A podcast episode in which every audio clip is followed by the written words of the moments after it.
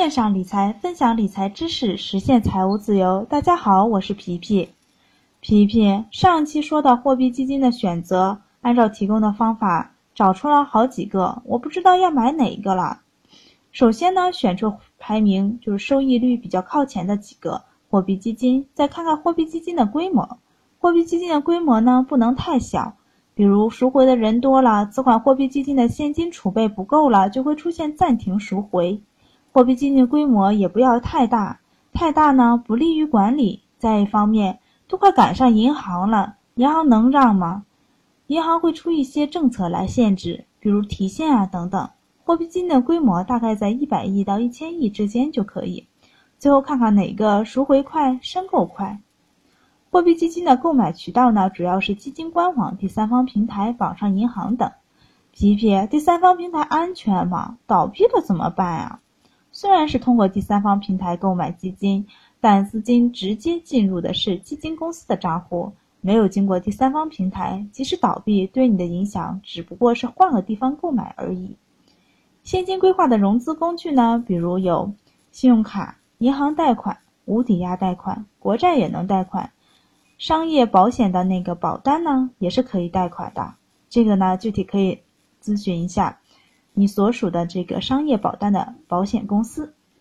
啊，有的朋友说用信用卡套现，然后用来投资，到期再还上，利用时间差来赚收益。这种呢，属于恶意套现。那种第三方的 POS 机刷卡取钱时，要通过很多人的账户，最后才能到你的手里。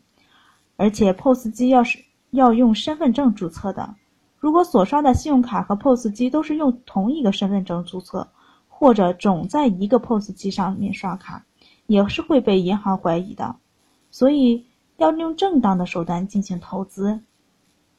皮皮，我手头上该留多少现金才合适啊？收入稳定，留个三到四个月左右的支出就可以；收入不稳定，比如做销售的或者自由职业的。一个月高，一个月低，至少留有半年的支出。创业起步或者正准备创业的，要留出至少一年的支出。皮皮，好几个现金规划工具，我该怎么用啊？比如我的现金规划基本上是信用卡和货币基金的组合，兜里面现金也就只有几百。去超市呢，都是刷卡或者支付宝、微信。如果临时用钱，货币基金实时到账取出来就可以了。有的货币基金不能实时到账，可以在不同的平台购买，购买的平台不同，到账的速度也不同。如果比较保守一点的，或者花信用卡控制不住的，可以采用货币基金和现金的组合，或者再加上银行的活期等。欢迎大家关注公众号“皮皮爱理爱财”，随时提问，希望给您带来不一样的惊喜。今天就分享到这儿，我们下期见。千种人，千种观点。欢迎大家留言讨论，以上只是个人谬论哦。